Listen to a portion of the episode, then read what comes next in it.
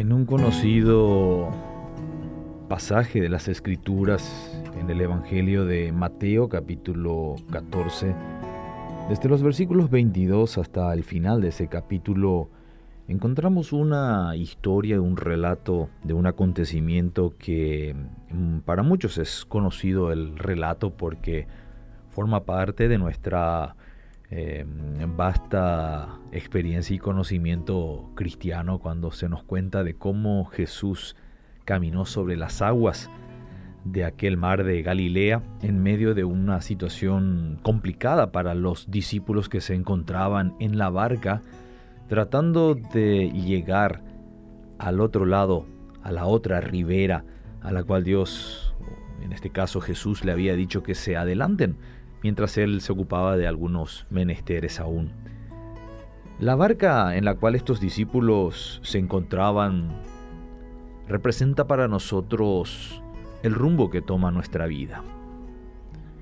La barca es la que nos llevará al destino que nos hemos fijado para este año 2024. La barca es el medio que Dios nos permite utilizar para poder sentirnos de alguna manera seguros, confiados.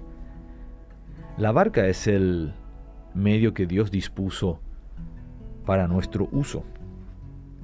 Y esta barca se encuentra en medio del mar. Y dentro de la barca se encuentran los discípulos, que somos nosotros, que intentamos llevar la barca a destino seguro. Pero Ocurren algunas cosas en ese relato y también en nuestras vidas.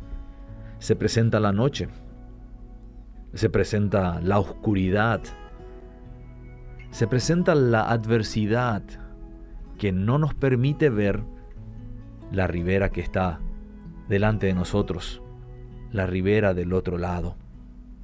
En medio de ese ajetreo también ocurre el desgaste natural que se da cuando intentamos encaminar la barca, el rumbo de nuestra vida, a un destino que nos hemos fijado.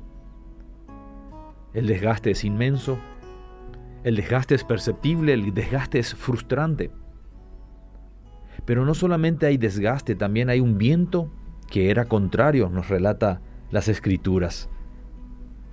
Y es que muchos emprendimientos se topan con resistencias, contrariedades, tanto de situaciones como de personas. Muchos siguen remando, otros se dejan a la deriva y en algún momento llegarán a algún puerto, pero posiblemente no sea el deseado. Con esto en contra ocurre el agotamiento. Y cuando estamos agotados, ya no pensamos más con toda claridad, ¿no es cierto?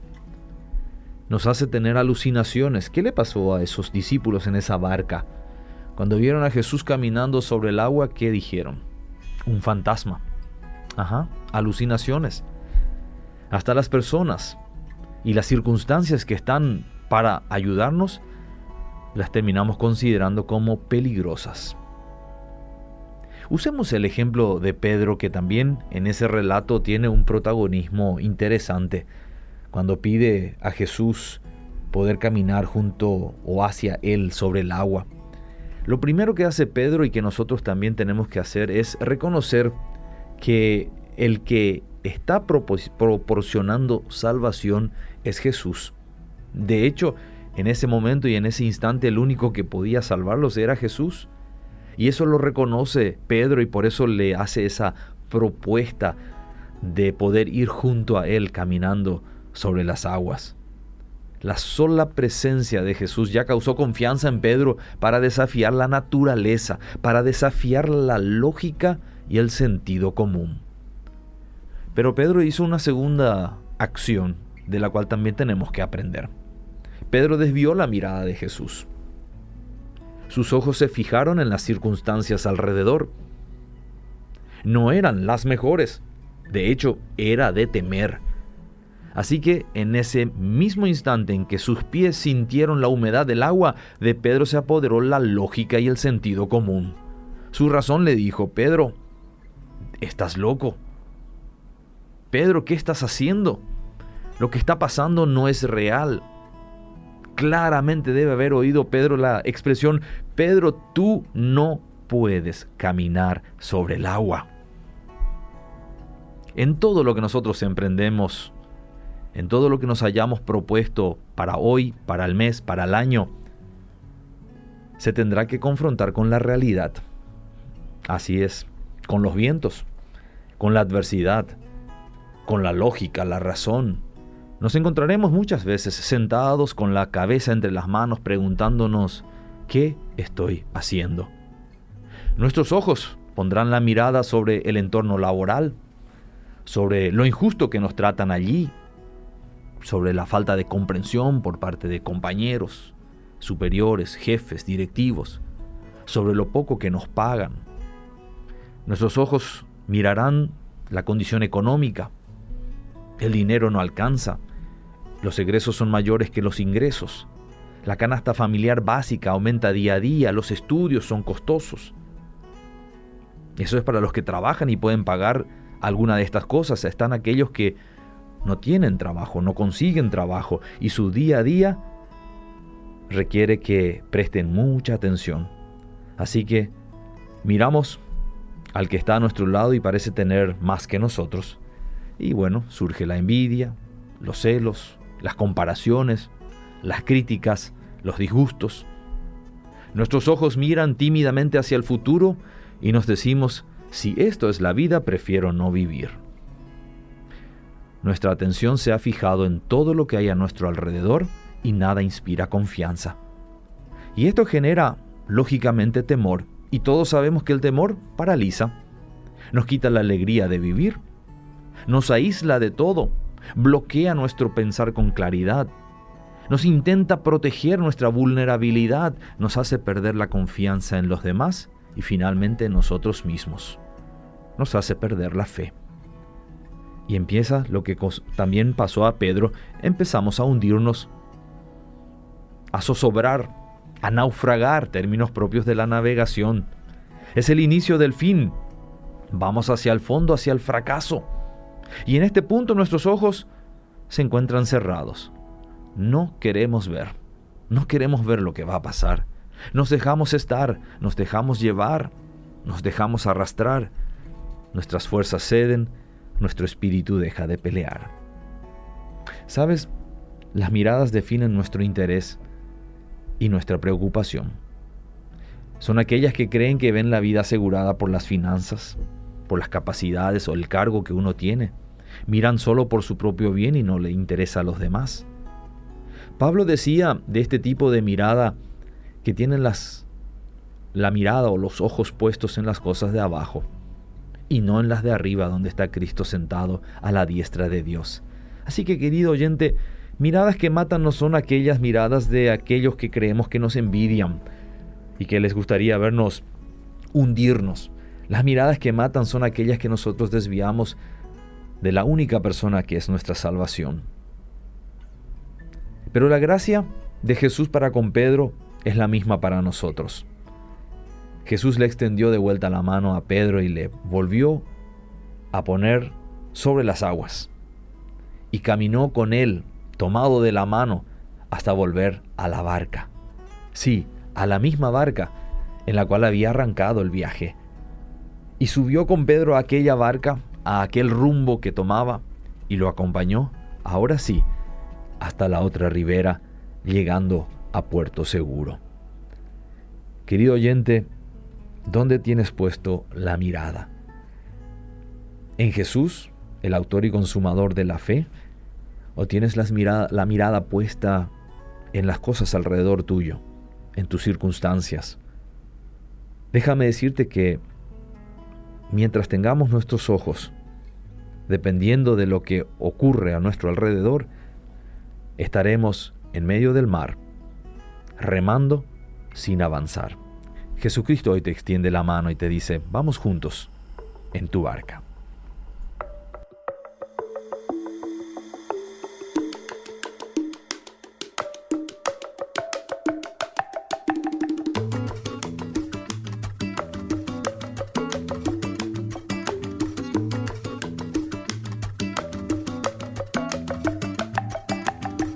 Comprensible es la obsesión por la tierra firme, pero dime si no, que cada viaje que valió la pena empezó porque alguien hizo la vela.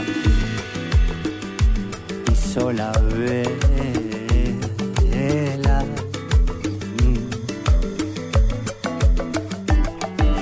Comprensible es la obsesión por la sensatez, pero dime si no, que cada paso que dejó huella fue dado porque alguien perdió una tuerca. Perdí una tuerca.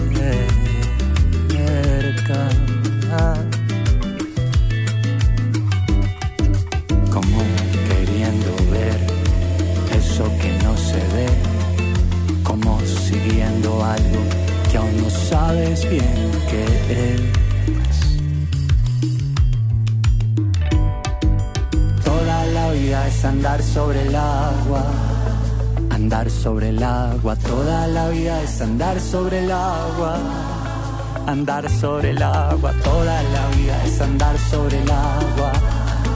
Andar sobre el agua, toda la vida es andar sobre el agua, andar sobre el agua y le, le, le, le, le, le, le, le, sobre el agua y le, le, le,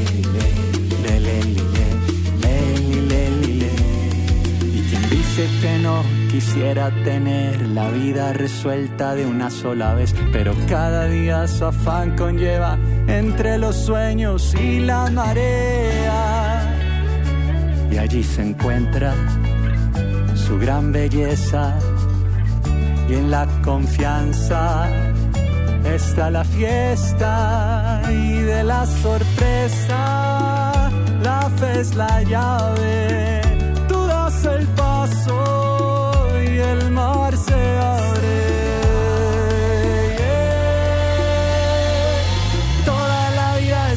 sobre el agua andar sobre el agua. El secreto es no desviar la mirada. Ay de Dios la mirada, toda la vida es andar sobre el agua. Andar sobre el agua. El secreto es no desviar la mirada. Ay de Dios la mirada, toda la vida es andar sobre el agua. Andar sobre el agua. El secreto es no desviar la mirada.